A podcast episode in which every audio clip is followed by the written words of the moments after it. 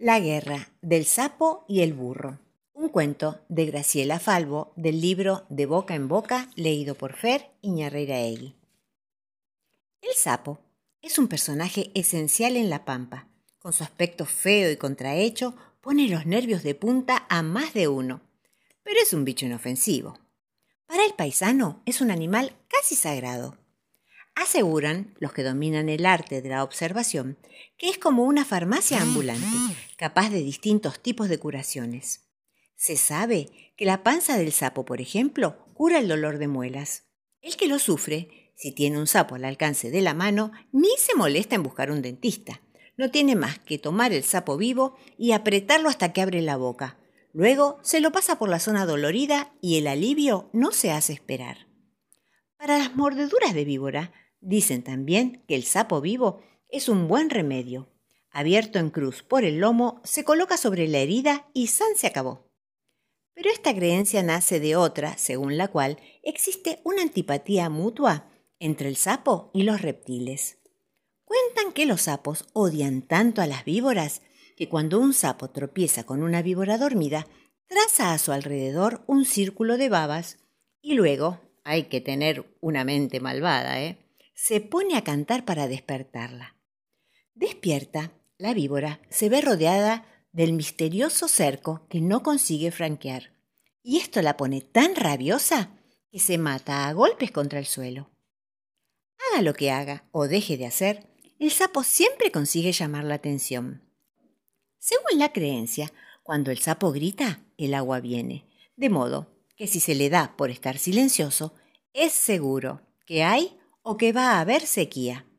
Para la siembra, ya se sabe, esto es peligroso, y algunos paisanos consideran que antes de arriesgarse y perder la cosecha, es mejor provocar a los sapos. Así las cosas, la solución es colgarlos de una pata, como adorno de arbolito de Navidad, de una rama o de un palo cualquiera, de modo que empiecen a gritar llamando al agua. Para bien de los sapos, lluvia, no es lo que falta en estos últimos tiempos en la provincia de Buenos Aires. Chiquito y todo, el sapo es bien bravo cuando se trata de defender su lugar. Fíjese, si no, en la historia que sigue, lo que sucede cuando sufre un atropello. No hay nada más desagradable que pisar a un sapo, dijo el burro sacando la pata, y el quejido del sapo se escuchó hasta el fondo de los pajonales.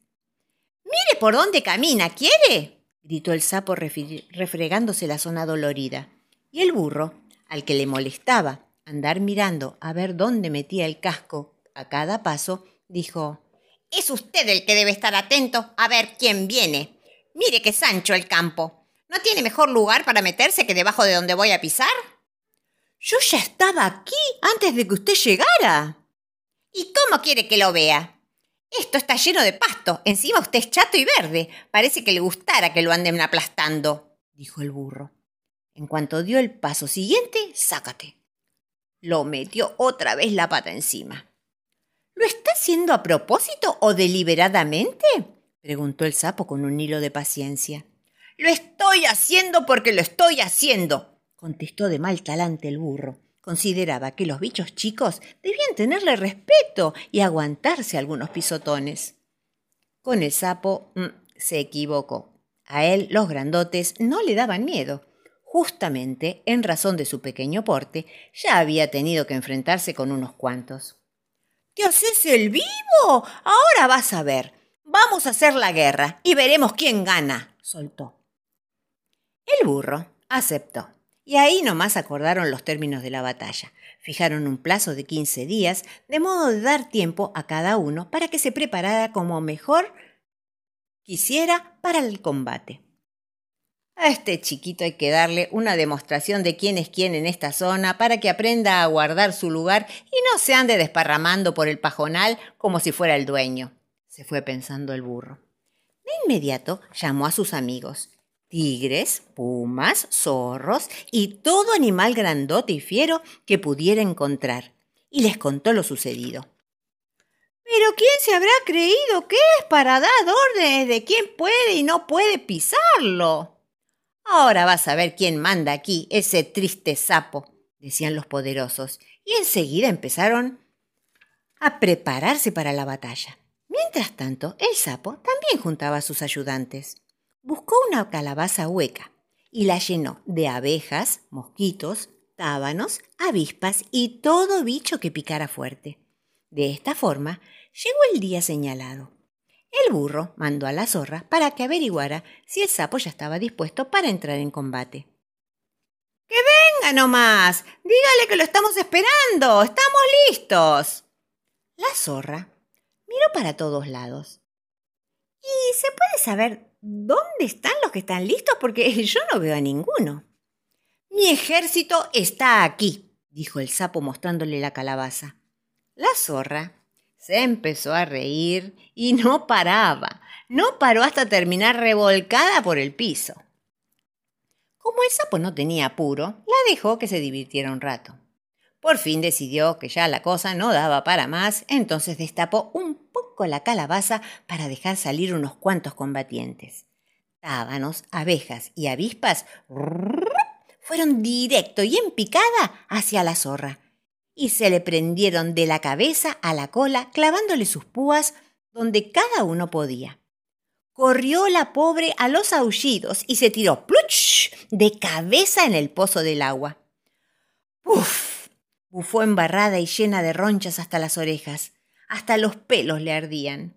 Cuando el ardor se calmó, sintió vergüenza, de manera que decidió no comentar nada al burro. Después de todo, no había iniciado ella esa guerra. Dice que ya está preparados, se limitó a informar cuando llegó. Y cuénteme, cuénteme, ¿qué tal el ejército del sapo? ¿Consiguió animales grandes? ¿Alguna liebre? ¿Algún ratón? preguntó con sorna el burro. Grandes ninguno, dijo la zorra. Igual, el burro no la escuchaba. Tan recontraseguro estaba de ganar la guerra. Sin perder más tiempo, se puso al frente de su ejército y se dirigió a la zona asignada para la batalla. Nadie vio que la zorra, antes de llegar, se salió de las filas y tomó un desvío. Se alejó lo suficiente como para protegerse, pero no tanto como para no perder ver lo que ocurriría. Ahí estaban los animales, frente a frente. De un lado, el burro con los tigres, los pumas y los animales grandotes y feroces. Del otro lado, el sapo con su calabaza. Lo que se dice ejércitos desparejos. Contaron uno, dos, tres y empezó la batalla. El sapo destapó la calabaza y salió el enjambre. Eran miles y miles y parecían que, venir, que venían de todos lados, del cielo, de la tierra, de cualquier parte, y picaban que daban gusto. Viendo la derrota desde su escondite, la zorra intervino a los gritos. ¡Al agua, compañeros! ¡Tírense al pozo! Así se acabó la guerra, con los malos picoteados y embarrados hasta el pescuezo. Dicen que después prefirieron olvidarse del asunto. Que se sepa, hasta ahora, de esa guerra, nunca más se volvió a hablar. Las locas ganas de imaginar. Un cuento de Beatriz Ferro, contado por Fer Iñarreiraegui. Un día, Juan encontró una rama larga y derecha y la llevó a su casa. ¿Sabe qué es esto? le preguntó a su hermano, a su hermana, al perro y al gato. Las voces, los ladridos y los ronroneos le contestaron. Es una rama. No, dijo Juan, es una caña de pescar y se sentó a orillas de un río invisible y pescó las locas ganas de imaginar. Entonces volvió a levantar el palito. ¿Saben qué es esto? Una caña de pescar. No, dijo Juan, es una lanza para luchar contra los monstruos.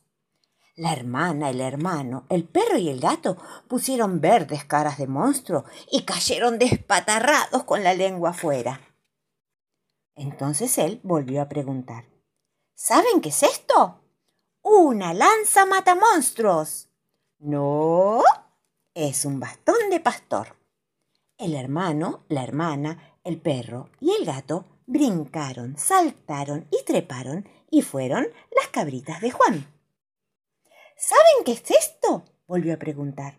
Un bastón de pastor. No, Es una vara de equilibrista. La hermana, el hermano, el perro y el gato se comieron las uñas de los nervios mientras Juan hacía equilibrio tan alto y sin red. ¿Saben qué es esto? Una vara de equilibrista. No, es un caballo, el caballo más rápido que puedan haber visto, más rápido que un rayo. El hermano, la hermana, el perro y el gato relincharon y salieron al galope, las crines al viento, detrás del caballo que montaba Juan. ¿Saben qué es esto? ¡Un caballo! ¿No? Es un espantapájaros. El hermano, la hermana, al perro y al gato le crecieron alas y se echaron a volar espantados. ¿Saben qué es esto? ¡Un espantapájaros! piaron la hermana, el hermano, el perro y el gato. No, no, no. Es la palmera del oasis que está en medio del desierto. La hermana y el hermano, el perro y el gato bajaron de sus camellos, comieron dátiles, tomaron mucha agua y aprovecharon para hacer un poco de pis. Pero, ¿qué es esto? preguntó la mamá, que acababa de entrar. ¿No ves? Es una ramita, contestaron todos. No, dijo la mamá, es una barrera y está baja porque viene el tren. Entonces, la mamá, Juan, el hermano y la hermana, el perro y el gato, todos agarraron, formaron un tren. ¡Chucuchú! ¡Chucuchú! Un tren que se va. Y se fue. Que se ve cada vez más chiquitito. Y no se sabe a dónde irá a parar, porque salió de una estación llamada Las locas ganas de imaginar.